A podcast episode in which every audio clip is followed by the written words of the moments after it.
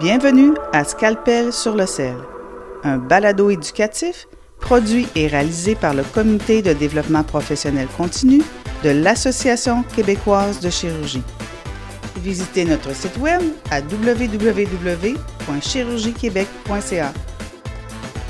Donc bonjour, mon nom est André Bégin du Comité de développement professionnel continu de l'Association québécoise de chirurgie et bienvenue à cet épisode du balado intitulé Scalpel sur le sel. Je reçois aujourd'hui ma collègue Dr Annie Baudouin du Centre hospitalier universitaire de Sherbrooke.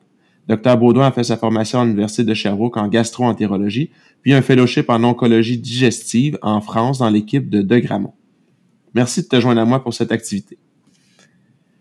Au cours du balado, nous allons parcourir les dessous de la chimiothérapie en cancer colique. Donc, on va voir les indications, les bénéfices, les effets secondaires, puis la routine au centre de chimiothérapie pour les patients. Ça nous permettra de mettre une feuille de route du patient, puis aider le chirurgien à mieux envoyer les patients en oncologie pour que les patients soient le mieux pris en charge possible. Donc, si on débute d'emblée avec une situation clinique plutôt fréquente, on fait une coloscopie, on a un RSOSI qui est positif, puis on trouve une lésion suspecte. Est-ce qu'on doit, qu'est-ce qu'on doit faire comme analyse pour l'envoyer en oncologie puis que ça soit optimisé? Ben, je pense qu'un des premiers messages qu'on veut euh, donner aux cliniciens qui font de l'endoscopie, c'est qu'il y a vraiment une importance du nombre de biopsies à faire.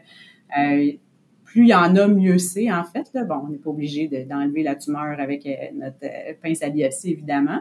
mais de plus en plus, le traitement va être personnalisé pour vos patients. Puis quand vous faites la colono, vous ne savez pas si le patient est métastatique ou pas d'emblée, là, avec un RSO-SI, par exemple, comme euh, tu as dit. Donc, euh, vous ne savez pas si vous allez finir par l'opérer puis qu'on ait une grosse pièce euh, chirurgicale. Donc, en fait, à cause du nombre d'analyses qui est nécessaire, ça prend vraiment beaucoup de morceaux parce que ça peut être envoyé à plusieurs endroits différents, de les lames qui vont avoir été utilisées. Puis, par exemple, les cibles moléculaires qu'on utilise actuellement dans le, dans le cancer du côlon, il y a tout ce qui est le statut RAS et BRAF.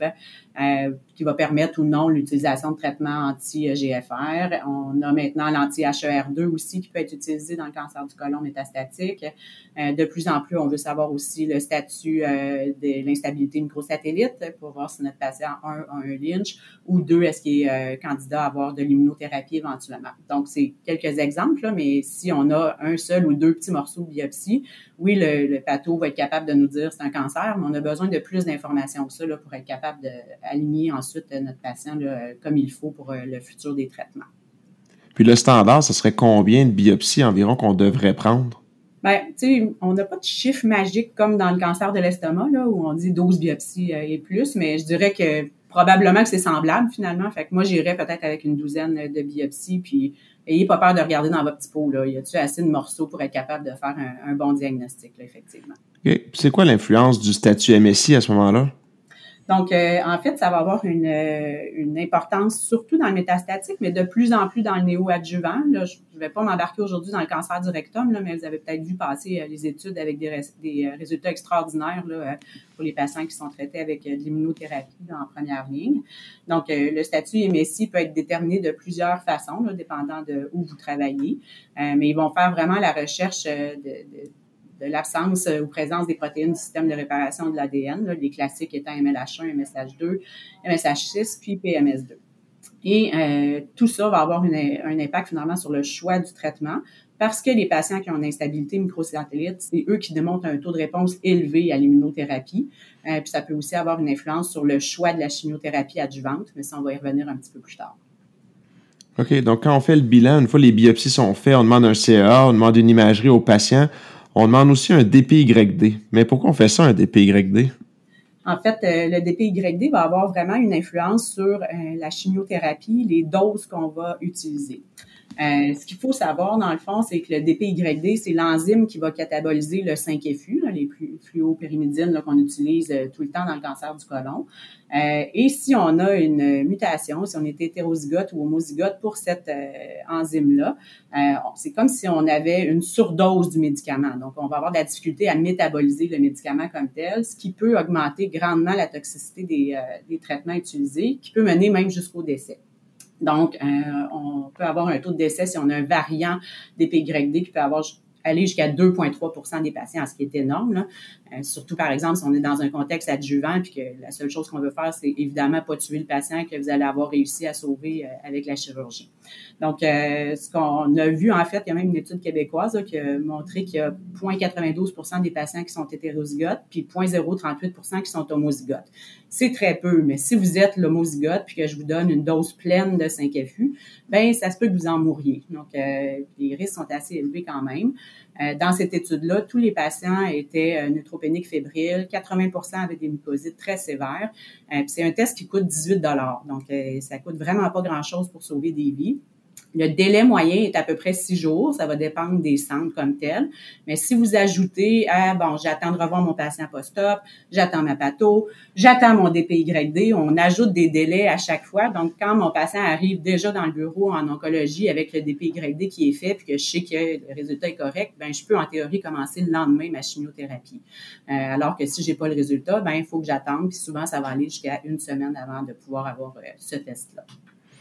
Puis si le patient il est muté, est-ce qu'il y a une différence dans l'efficacité du 5FU ou une fois qu'on ajuste les doses, c'est aussi efficace que pour les autres? Euh, je ne suis pas l'experte de, cette euh, question-là, mais ce que je dirais en fait, c'est qu'on a de plus en plus, il y a, plein de différences là, entre les DPYD euh, mutés. Là, il y a plusieurs mutations possibles.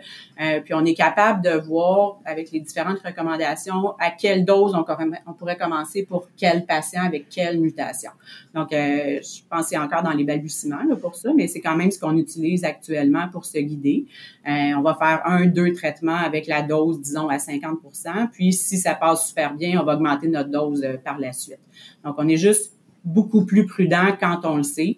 Il y a eu des décès, il y a eu des décès médiatisés là au Québec avec ça, donc euh, c'est pour ça qu'on fait ce test-là qui évidemment est pas très compliqué. Ça fait partie des prises de sang qu'on fait au début quand on voit le patient, euh, puis ça aide à la prise en charge comme telle. Mais je pense pas que, en fait, s'il est complètement homozygote, euh, ça se peut qu'on n'en donne pas. Là, on risque d'être un petit peu euh, frileux. Donc, évidemment, si on donne pas le traitement, ben, il y a moins de chances d'être efficace. Mais euh, sinon, pour les autres, j'ai pas vu de données comme quoi ça serait moins efficace comme tel. Parfait. Donc, avant de parler comme tel des traitements de chimiothérapie, est-ce qu'on fait un petit rappel des stades pour être sûr qu'on parle de la même chose? Oui, parfait. Donc, en fait, si on parle des stades bon, zéro, vous savez, là, mais un stade 1, euh, ça va être vraiment les, les plus petites tumeurs, là, les, les, T1 ou les T2 N0, euh, qui vont aller jusque dans les couches euh, musculaires, mais pas plus loin que ça. Alors que les stades 2, ben, c'est la tumeur qui est un petit peu plus épaisse, là, qui va aller jusqu'à la séreuse, mais qui va pas dépasser, ou les T4, qui, eux, vont vraiment avoir toute l'épaisseur de la paroi intestinale qui va être atteinte, mais il n'y a jamais de ganglion dans les stades 2. Dans les stades 3, ben, dès qu'on a un ganglion, on est un stade 3. Euh, puis on va dire qu'on a un gros stade 3, donc si on a plus que trois ganglions, qui est vraiment le chiffre magique euh, ici. Donc, euh, aussi une petite note, des fois on voit ça dans les rapports de pathologie, on parle d'un N1C.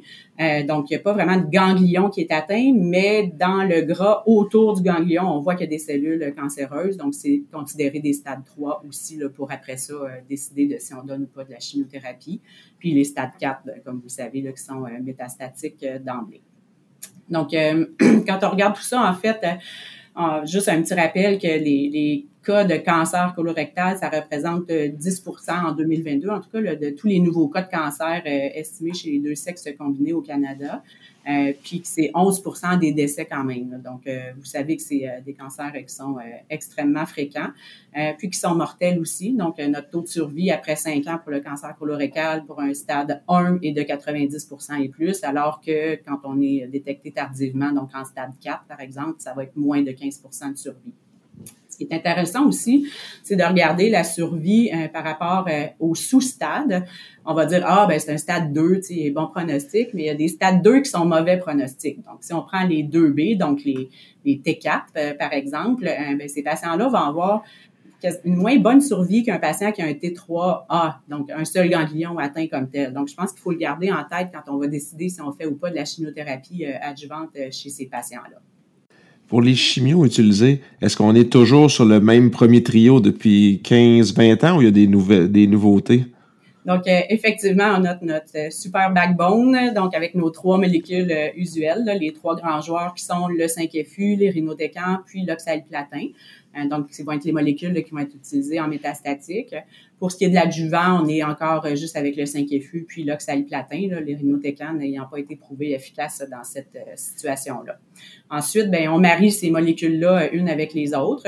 Donc, juste l'avoir, le 5FU peut être donné en perfusion intraveineuse continue ou PEROS, donc ce qu'on va appeler la capécitabine. Si on marie le 5FU avec l'oxaliplatin, bon, on obtient du Folfox, c'est le 5FU oxali.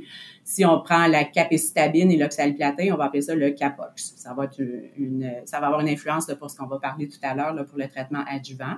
5FU et irinotecan, on appelle ça du folfiri. Puis quand on met là, vraiment le, super trio ensemble et on y va all-in, ben on va appeler ça du folfoxiri ou du folfirinox, là, dépendant. Mais bon, ça reste que c'est les mêmes molécules qui sont euh, toutes euh, ensemble comme telles. Et à ces euh, fameux euh, trios-là, on peut ajouter d'autres petites molécules, donc euh, les agents ciblés, que ce soit les anti-EGFR, donc avec cetuximab et panitumumab, puis on peut aussi ajouter les anti-VEGF, comme le bevacizumab qui est utilisé dans le cancer du côlon métastatique. OK. Puis quand on voit un patient à la clinique, la petite question standard, comment ça va se passer pour moi, docteur? Combien de temps je vais être au centre de chimio? Est-ce que je vais y aller souvent? Comment ça se passe pour le patient? Donc, euh, ben, ça dépend toujours, en fait, de l'objectif d'aller au centre de chimio. Donc, euh, si on est en métastatique, par exemple, moi, ce que je vais répondre aux patients, c'est que vous savez quand est-ce que vous allez y aller la première fois, mais je vous souhaite d'y aller le plus longtemps possible. Ça veut dire que vous allez survivre euh, longtemps. Donc, il n'y a pas de durée déterminée pour ces patients-là, bien qu'on puisse faire des pauses quand ils ont des très bonnes réponses, mais habituellement, c'est une carte de membre à vie. Euh, sinon, pour l'adjuvant, ben, la durée va varier dépendant du stade. Puis ça ici, euh, j'y reviendrai un peu plus tard, mais en moyenne, c'est trois mois ou six mois pour un cancer là, qui est euh, plus avancé. Pour ce qui est de la capécitabine, de la manière qu'elle est donnée en cancer du côlon, ça va être des comprimés qui vont être pris deux fois par jour pendant 14 jours. Le patient aura ensuite une pause de une semaine et on recommence. Deux semaines de traitement, une semaine de pause, deux semaines de traitement, une semaine de pause. Habituellement, si c'est utilisé en adjuvant, ben, ça va être pour six mois, donc 24 semaines comme ça, mais le patient n'a pas besoin d'aller au centre de chimio. Euh, par contre, il va devoir faire une prise de sang à toutes les trois semaines pour s'assurer que sa moelle a récupéré puis qu'il est capable d'avoir un traitement supplémentaire. Dès qu'on parle du LV5FU, ben, on a absolument besoin d'un cathéter intraveineux à ce moment-là parce que la perfusion dure 48 heures. Évidemment, on veut pas que le patient reste à l'hôpital pendant 48 heures. Là, pas question de dormir à l'hôpital pour ça. Donc, ils vont quitter à la maison avec un infuseur qu'on appelle un Baxter. Euh, moi, je, trouve ça magique. Là. C'est vraiment comme un petit biberon. Euh, le patient part avec son sac banane, avec son petit biberon, qui va se vider spontanément en 48 heures. C'est comme, il n'y a pas de pompe, il n'y a pas de batterie. C'est vraiment juste, ça se vide avec les battements cardiaques du patient, finalement. Et au bout de 48 heures, le patient va au CLSC et fait débrancher son infuseur comme tel. Il revient 12 jours après pour réinstaller un nouveau euh, Baxter. Donc, en adjuvant encore là pour un LV5FU, euh, ça va être 12 fois qu'on va aller euh, au centre de chimiothérapie, là, donc euh, deux fois par mois pour le patient comme tel. Puis la durée comme telle au centre de chimio, c'est à peu près deux heures là, pour un LV5FU, fait que c'est pas très, très long. Euh, par contre, ben, les patients trouvent que ça revient souvent, là, deux fois par mois. Euh, donc, euh, on peut installer soit un, un PIC line ou un Porto 4, mais je dirais que pour un six mois, habituellement, on va y aller plus pour le Porto 4. Là, donc, le patient va être plus libre de ses mouvements à ce moment-là. Quand on a des traitements qu'on anticipe peut-être pour un trois mois, je pense que c'est tout à fait raisonnable d'y aller avec un PIC line à ce moment-là. Pour ce qui est du Capox, euh, qui va être utilisé beaucoup en adjuvant, euh, ben, c'est trois mois de chimio. Hein. Donc, les patients vont venir quatre fois au centre de chimio, ce qui est euh, vraiment avantageux pour eux, à toutes les trois semaines. Donc, il va venir au centre de chimio, on va lui donner une dose d'oxaliplatin en voie périphérique. On n'a pas besoin de cathéter central, à moins que le patient soit difficile à piquer. Il va repartir à la maison avec son deux semaines de capécitabine, une semaine de pause et on recommence. Donc, en tout quatre visites au centre de chimiothérapie. c'est vraiment très avantageux euh, pour les patients. Quand on parle de Folfox ou Folfiri, Comme je disais, habituellement, on va faire installer un porto-4 euh, parce qu'on prévoit au moins six mois de traitement en adjuvant, puis durée indéterminée en métastatique. Donc, c'est un peu comme le LV5FU. Le patient va être quelques heures au centre de chimio, va recevoir le 5FU, l'acide folinique et soit l'oxaliplatin ou l'irinotecan à ce moment-là. En moyenne, un 2-3 heures là, au centre de chimiothérapie à toutes les deux semaines, avec encore le petit infuseur qu'on retire au bout de 48 heures et qu'on réinstalle deux semaines après. OK. Donc maintenant qu'on a bien vu la routine du patient, si on y va pour la chimiothérapie adjuvante par stade. Donc là, on a un stade 2. Qu'est-ce qu'on fait avec notre stade 2?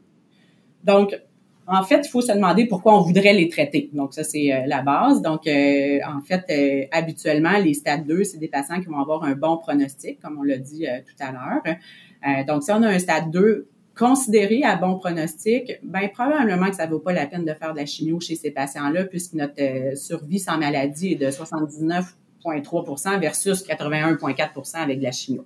Donc, c'est pour la toxicité qu'on a, c'est probablement pas avantageux de, traiter ces patients-là.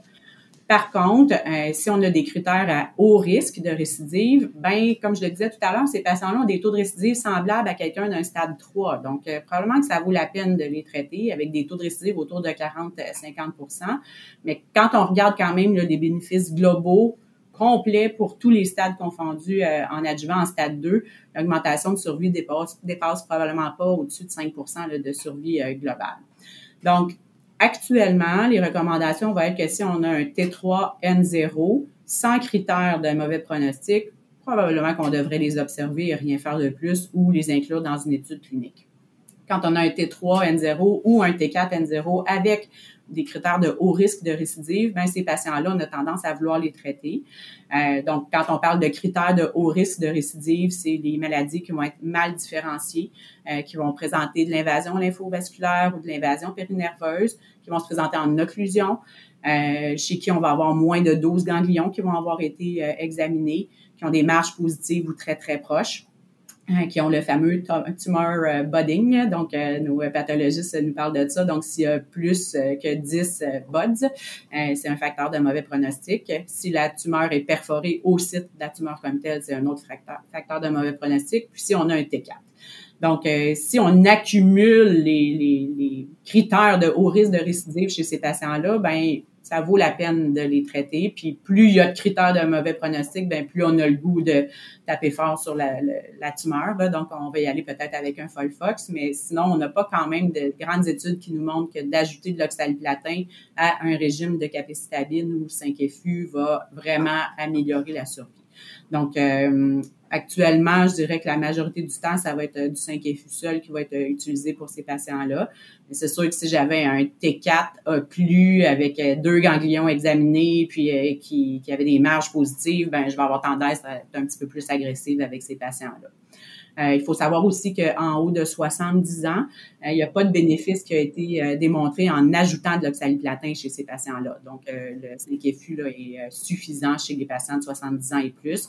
Je pense qu'il faut quand même se servir de son jugement clinique aussi. Là, si on a un 71 ans en super forme, peut-être que je vais avoir le goût quand même de lui offrir euh, un peu plus que du 5 FU seul euh, versus un 55 ans euh, qui a 22 comorbidités, ben ça se peut que lui j'ai pas le goût de mettre de l'oxaliplatin. Donc on a toujours quand même une marge de manœuvre pour réfléchir avec nos patients. Un détail, en fait, qui est important, c'est que si on a un stade 2 qui a de l'instabilité microsatellite, qu'on a décrit là tout à l'heure, ces patients-là ne devraient pas avoir de chimio. donc, juste se rappeler que les statuts MSI sont plus fréquents en stade 2 qu'en stade 3. Donc, 22 euh, euh, des euh, stades 2 vont avoir de l'instabilité microsatellite, 12% des stades 3 vont avoir de l'instabilité et seulement 5% des stades 4. Donc, plus on avance dans la gravité de la maladie, moins il y a une prévalence de l'instabilité. donc, c'est des tumeurs qui semblent moins souvent métastasiées, qui ont un facteur pronostic favorable. Donc, on ne leur donne pas de 5FU seul à ces patients-là, certainement, puisqu'il y a même certaines études qui ont montré que c'était défavorable d'en donner. Euh, puis, juste une petite note, là, des tumeurs MSI sont souvent pauvrement différenciées. Ça fait partie un peu des caractéristiques de ces tumeurs-là. Donc, c'est pas en soi un facteur de mauvais pronostic quand on a une tumeur MSI comme telle.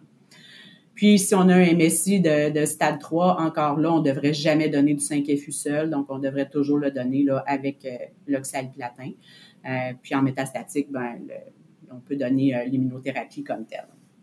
Oui, donc ça fait un bon pont vers le stade 3, justement. Donc, qu'est-ce qu'on va faire maintenant avec nos stades 3? On a dit que les stades 2, juste ceux qui avaient des critères de haut risque. Maintenant, les stades 3, on fait quoi avec ceux-là? Donc, les stades 3, c'est ceux qui sont faciles. Donc, dès qu'il y a un ganglion, on devrait traiter. Donc, euh, on n'a pas besoin d'être un génie de la chimio. Là. Euh, donc, euh, s'il y a un seul ganglion, on a un bénéfice à traiter ces patients-là avec des survies sans maladie à 5 ans, à 49 à peu près sans chimio versus 63,6% avec chimio comme tel. Donc, si on a un petit stade 3, donc T1, T2, T3, et jusqu'à 3 ganglions, ces patients-là, capox, 3 mois, c'est suffisant. Euh, si par contre, on a un gros stade 3, un T4 ou qu'il y a plus que 3 ganglions atteints, ceux-là, on devrait donner un 6 mois de Folfox.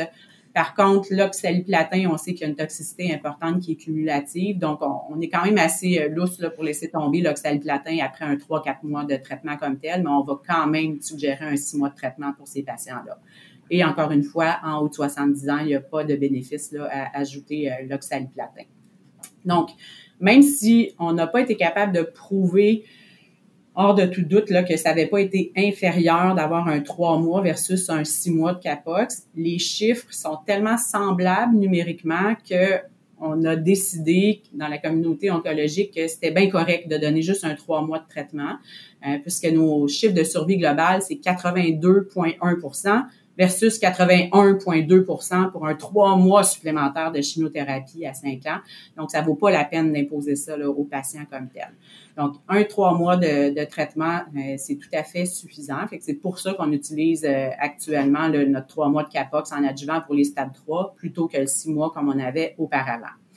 Par contre, on n'a pas été capable de prouver la même chose avec euh, le Folfox. Il y a vraiment pour les, les gros stades 3, comme je le disais, euh, trois mois de Folfox est inférieur à six mois de Folfox. Donc, pour ces patients-là, on continue à faire notre six mois de traitement comme tel. Parfait. Donc là, on est pas mal à mi-chemin. Avant de parler des effets secondaires de la chimiothérapie, on va prendre une courte pause, puis on revient avec Dr Annie Baudouin, gastro-entérologue spécialisée en oncologie digestive, qui nous entretient sur la chimiothérapie en cancer colique.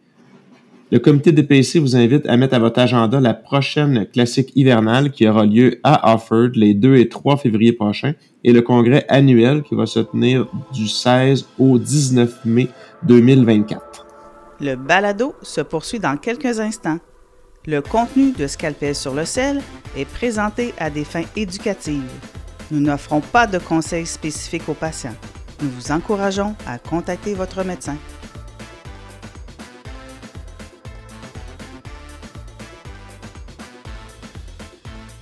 On va reprendre avec Dr Baudouin. Maintenant, les effets secondaires de la chimiothérapie. C'est lesquels qui sont les plus communs? Si on commence par le 5FU, puis ensuite les sels de platine. Avant de répondre à cette question-là, euh, on se demande tout le temps pourquoi on veut raccourcir la chimio. Un, c'est plate la chimio, évidemment. Euh, mais si on revient avant, avant, avant, on donnait 12 mois de traitement, ensuite 6 mois de traitement, puis on est rendu à 3 mois pour des patients choisis. Donc, il y a eu quand même une évolution importante de ce côté-là. Euh, parce que les effets secondaires physiques, mais aussi psychologiques, financiers, sociaux, donc plus c'est court, mieux c'est pour les patients, particulièrement en adjuvant. Donc, les effets secondaires communs, euh, que ce soit au 5FU, oxaliplatin, rhinotécan, ben, c'est les nausées, les vomissements, les mucosites, les diarrhées, les allergies, les neutropénies puis les infections secondaires. Euh, on a souvent des thrombocytopénies aussi, mais sont très, très rarement symptomatiques. Donc, c'est plus une surveillance de sanguine qui va nous euh, dire qu'on va retarder le prochain traitement si les plaquettes sont trop basses. On peut avoir rarement des vasospasmes au 5FU, donc ils vont se présenter vraiment comme euh, un infarctus ou une, euh, une crise d'angine. Donc, euh, ça, on peut quand même les traiter puis être capable de redonner là, de la chimiothérapie par la suite là, avec l'aide de nos collègues cardiologues. Et la question que les patients vous posent tout le temps, c'est est-ce que je vais perdre mes cheveux avec la chimiothérapie? Donc, en adjuvant, c'est très, très rare. Donc, je dirais moins que 5% des patients, là, si on les expose juste au 5FU puis à l'oxaliplatin, habituellement vont garder leurs cheveux ou en perdre peu. c'est plus fréquent si on est en état statique qu'on utilise du folfiril. donc, on est plus autour de 50% chez ces patients-là. Mais en adjuvant, habituellement, les patients ne devraient pas perdre leurs cheveux, sauf exception. Un des effets secondaires qu'on voit euh, souvent aussi avec la capécitabine et le 5FU, c'est le syndrome main-pied. Euh, donc, euh, les patients ont comme plusieurs ampoules, de la rougeur, des douleurs au niveau des mains, le tour des ongles qui va craquer, qui va être douloureux, comme s'il avait travaillé dans le jardin pendant 12 heures sans gants. Donc, ça peut être très, très incommodant. Euh, ce qu'il faut savoir, en fait, c'est que toutes les études, ou en tout cas une grande majorité des études avec la capécitabine et le 5FU ont été euh, développées en Europe. Euh, puis il semble que les patients nord-américains euh, métabolisent pas tout à fait pareil la capécitabine que les Européens. donc, on a plus de toxicité ici, Canada, États-Unis, qu'en Europe. Donc, on est plus je dirais, agile et rapide à diminuer nos doses de capécitabine pour ces patients-là. Euh, on a eu une petite étude récente euh, qui a quand même montré qu'il y a probablement une, euh, une, influence sur la survie quand les patients démontrent une, un syndrome main-pied. Donc, moi, je les encourage là, en leur disant, ben si vous avez le syndrome main-pied, ça veut dire qu'il y a probablement une plus grande efficacité là, du traitement chez vous. puis, on a au mois de juin à l'ASCO une étude euh, qui nous a montré que si les patients euh, euh, frottent leurs mains avec du diclofénac, donc notre bon vieux Voltaren crème, deux fois par jour, il y a vraiment une prévention importante de ce, syndrome-là, mais pied, qui peut être très incommodant pour les patients. Donc, on a un outil plus là, dans notre boîte là, pour permettre de, traverser cette épreuve-là avec un petit peu plus de confort, je dirais. Sinon, pour les particularités de l'oxaliplatin comme tel, euh, il peut y avoir des toxicités aiguës au centre de chimio, donc un, patient qui fait comme une réaction euh, allergique, là, ils peuvent se ramasser aux soins avec des hypotensions, euh, des laryngospasmes, donc ils peuvent être vraiment très malades, mais comme ça se passe au centre de chimio, puis que les gens qui y travaillent sont habitués à gérer, habituellement, ça finit tout le temps bien, là, ces patients-là. Ça reste traumatisant pour tout le monde, mais ça se passe bien. Euh, par contre, ce qu'on peut voir aussi, euh, qui est euh, très troublant pour les patients, ils vont rapporter avoir des spasmes laryngés au froid. Donc, quand ils sortent du centre de chimiothérapie, s'ils respirent l'air froid de dehors, ils vont avoir l'impression que leur gorge serre, qu'ils sont pas capables de respirer. C'est juste une sensation, euh, mais ça peut être quand même assez paniquant. Puis euh, moi, je dis tout le temps aux patients, ça serait bien plus facile si on habitait en Floride de faire leur chimio. Il y aurait moins ces symptômes-là. Donc, euh, on va leur recommander là, de bien couvrir leur bouche, puis que le taxi vienne les chercher à la porte là, pour éviter là, ces symptômes-là aigus, déplaisants. Sinon, on a la neuropathie qui est plus chronique là, à l'oxaliplatin. c'est des picotements, des engourdissements, des douleurs qui vont être vraiment au niveau des extrémités donc euh, au niveau des mains, au niveau euh, des pieds. Euh, on peut l'avoir aussi au niveau de la gorge si on prend un liquide froid. si on va chercher quelque chose dans le congélateur sans se méfier, sans mettre un gant, on peut, avoir cette neuropathie-là qui, qui s'accélère et qui s'accumule à chaque fois qu'on fait un nouveau traitement de chimio. Euh, donc, c'est un peu comme la sensation quand on s'endort sur notre bras, puis qu'on on se réveille, puis que c'est douloureux, c'est inconfortable, mais c'est ça que les patients décrivent. Donc, ça peut être extrêmement déplaisant. Euh, heureusement, habituellement, ça disparaît entre chaque traitement de chimio, euh, mais il y a quand même un, pourcentage significatif de patients chez qui ça va devenir permanent et invalidant. Donc, c'est une des raisons pour lesquelles on a cherché à vraiment diminuer la durée de notre utilisation de l'oxaliplatin à trois mois versus six mois chez les patients en adjuvant, par exemple. Euh, donc, euh, il y a une étude récente là, qui a montré qu'il y avait quand même 8% des patients qui avaient des grades 3 à 4 ans. Donc, ça, un grade 3, c'est un trouble de la marche, perte d'équilibre, des difficultés motrices fines, de la douleur. Donc, c'est vraiment très, très, très euh, invalidant pour les patients. Et si on donne trois mois versus six mois de traitement, on diminue énormément ce risque-là. Donc, on passe de 3% versus 16% avec du Folfox, 3% versus 9% avec du Capox. Donc, vraiment, on améliore la qualité de vie de nos patients en ayant diminué cette durée-là. Euh, puis le problème avec ça, c'est qu'il n'y a rien qui peut prévenir, euh, il n'y a rien qui traite. Euh, donc, quand c'est très douloureux, on peut donner de la duloxétine, mais sinon, il y a une époque où on donnait du calcium, magnésium pendant la chimiothérapie, mais ça n'a pas été prouvé efficace, on a arrêté ça. Donc, actuellement, on n'a rien pour prévenir, il faut juste rester à l'affût puis diminuer ou arrêter précocement l'oxaliplatin si on voit que les dommages s'accumulent. Euh, puis malheureusement, on a des fois des patients que la première manifestation importante va commencer la semaine après la dernière chimio. Donc ça, c'est toujours euh, extrêmement dommage parce qu'on n'a pas pu faire de prévention là, chez ces patients-là. On ne l'a pas vu venir. Heureusement, c'est très rare, mais ça fait quand même partie là, des risques de l'oxaliplatin comme tel. Puis on dit aux patients ben, de ne pas se décourager si jamais ils ont cette neuropathie-là, euh, parce que ça peut s'améliorer. Donc, euh, jusqu'à un an, un an et demi après la fin des traitements, il va y avoir un certain degré d'amélioration pour la majorité des patients. Donc, ils vont passer d'un grade 3 à un grade 1 euh, léger résiduel ou un grade 1 qui va finir par disparaître. Donc, il y a quand même un certain pourcentage que ça va devenir permanent, mais on, voit quand même une amélioration pour les patients quand on laisse le temps passer après la dernière dose d'infusion. Parfait. Maintenant qu'on a fait un tour d'horizon de tous les effets secondaires, c'est quand le meilleur moment de débuter l'adjuvant après une chirurgie? Donc, euh, la réponse facile à ça, c'est quand le patient est médicalement apte. Donc, euh, une fois que vous l'avez revu, que la plaie est belle, il n'est pas infecté, il va bien, il a récupéré, c'est le bon moment. Donc, euh, habituellement, quatre semaines après, là, je suis pas chirurgienne, là, mais euh, autour de quatre semaines après, là, habituellement, les patients sont prêts. Euh, donc, il faut quand même savoir que chaque délai de quatre semaines supplémentaires va diminuer la survie globale de 14% Donc, ça fait beaucoup quand même. On va chercher, on sait qu'on n'est pas 100% efficace avec notre chimio adjuvante. Donc, si on a un délai, disons, de 8 ou 12 semaines, ben, notre efficacité vient d'en prendre un coup grandement. Donc, euh, fait, idéalement en dedans de quatre semaines, sinon six. Si on attend plus que six semaines, on diminue significativement la survie. Donc, ce que je vous recommande, c'est de faire votre premier rendez-vous post-op tôt. Euh, ayez la patho le plus rapidement possible. Demandez votre DPY, comme on l'a dit. Donc, nous, quand on va voir le patient, on va être capable de commencer rapidement notre traitement. Parfait. C'est quoi le délai à respecter entre la chimiothérapie puis une chirurgie, peu importe la cause? le patient vient pour une occlusion intestinale, puis il a eu son Volfoc la semaine passée. Y a-t-il un risque différent à ce moment-là?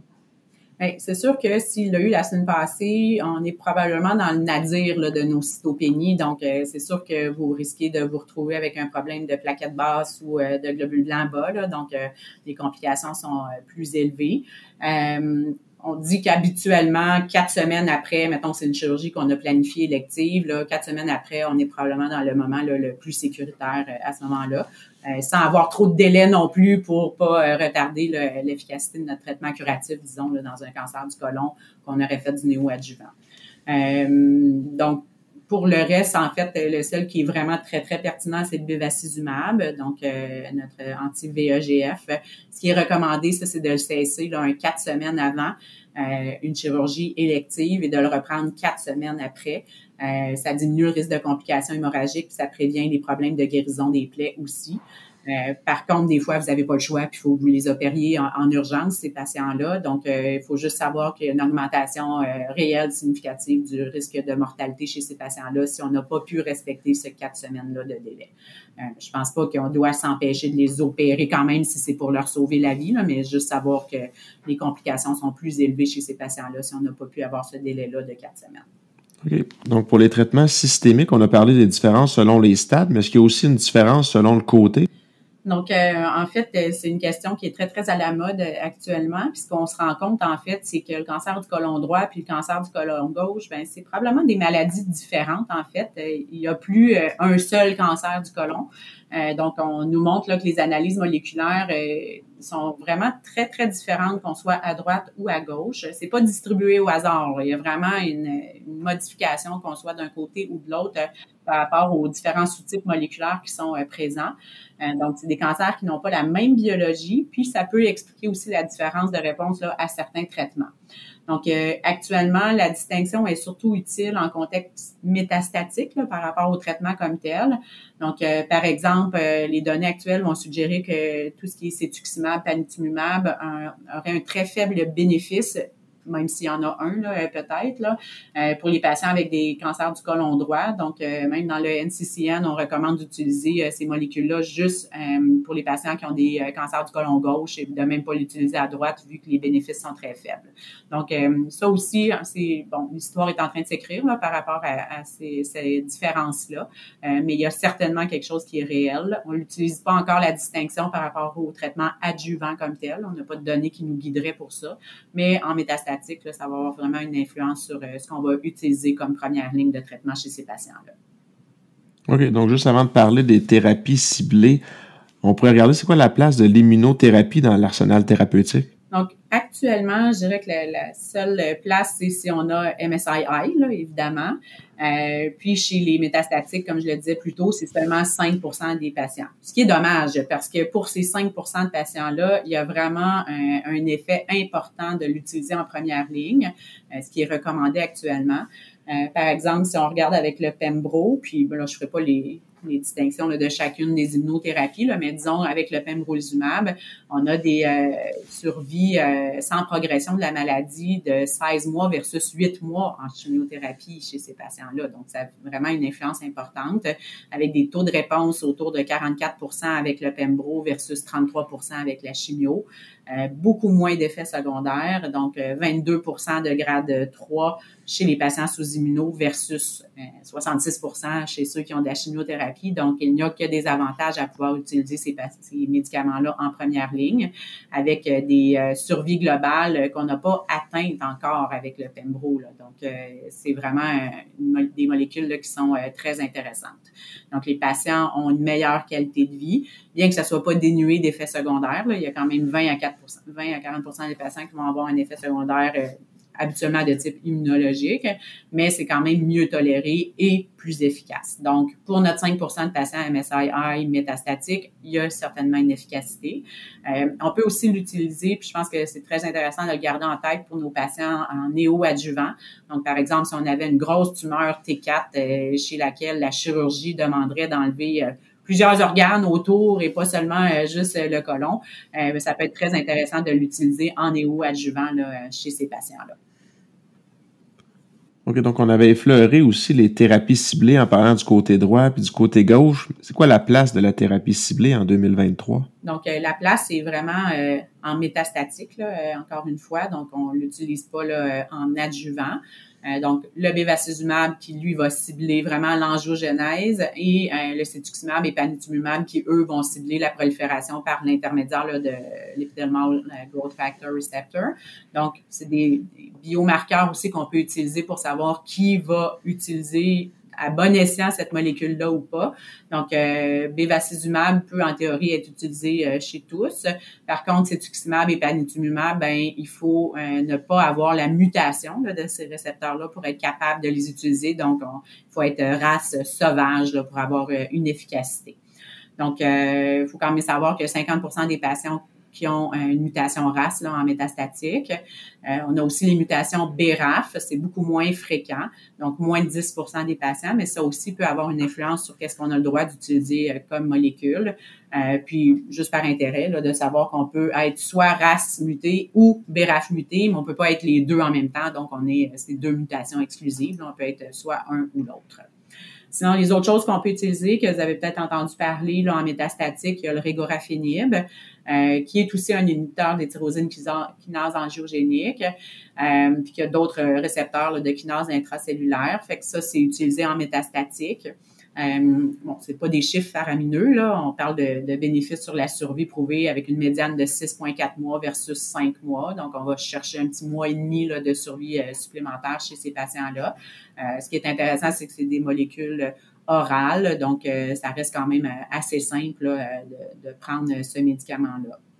Euh, il y a quand même beaucoup d'effets secondaires. Puis là, ben, c'est souvent chez des patients qui vont déjà avoir euh, eu plusieurs mois de Folfox, plusieurs mois de Folfiri, et là, on rajoute d'autres molécules. Donc, ils sont souvent fatigués euh, rendus là. Beaucoup de syndrome main-pied, hypertension, diarrhée. Donc, ça reste quand même pas des Smarties, là, comme je dis aux patients. sinon, ce qui est un peu plus nouveau, qu'on utilise depuis quelques années, c'est le TAS 102.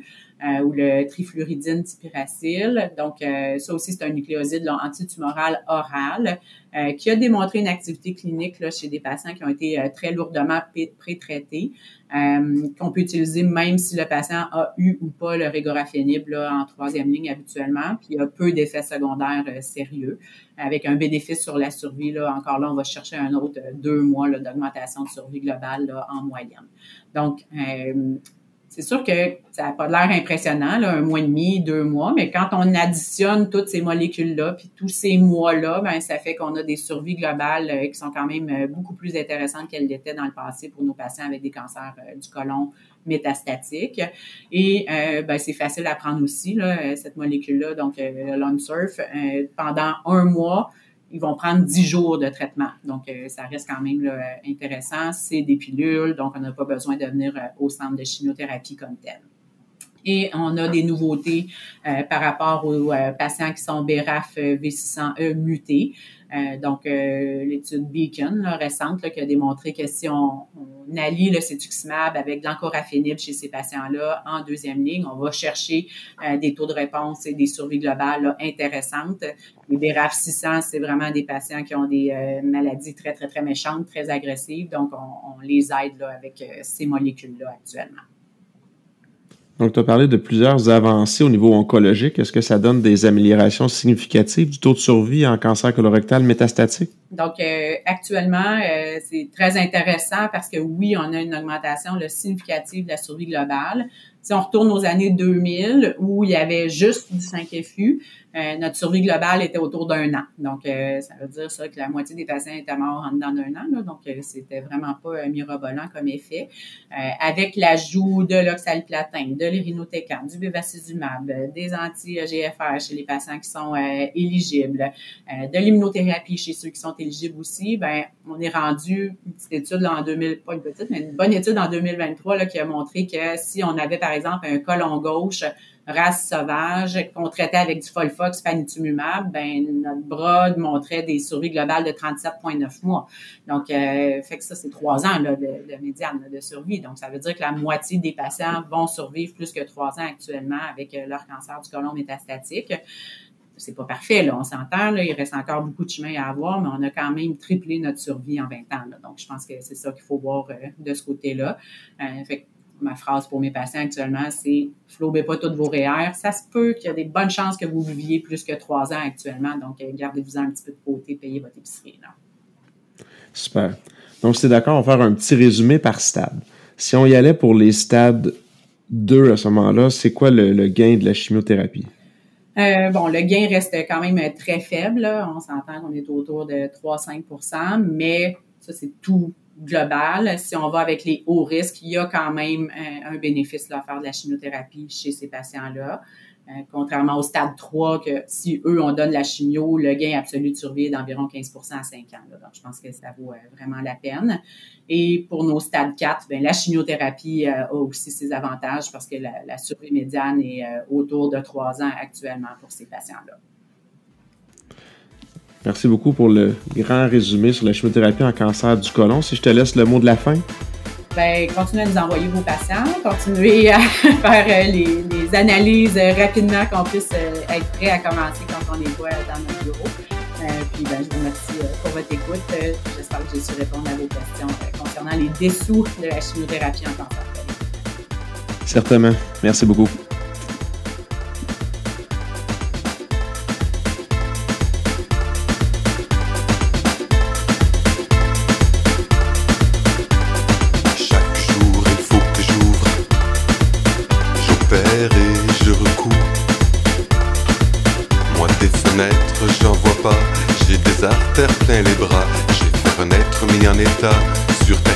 Pas deux comme